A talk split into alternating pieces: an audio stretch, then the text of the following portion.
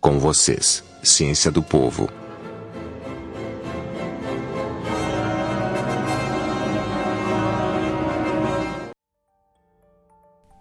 Vários animais em situações de fuga ou confronto ficam com os pelos arrepiados.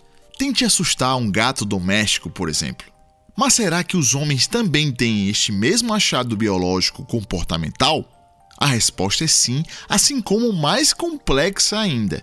Ficamos com os pelos arrepiados quando estamos em ambientes frios, quando levamos um susto e, pasmem, também quando vemos um filme ou música que nos mexe internamente. Mas por quê? A resposta está na evolução e na adaptação do nosso organismo ao meio.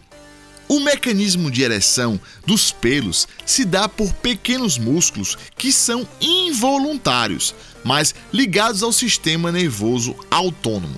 Em outras palavras, as nossas emoções.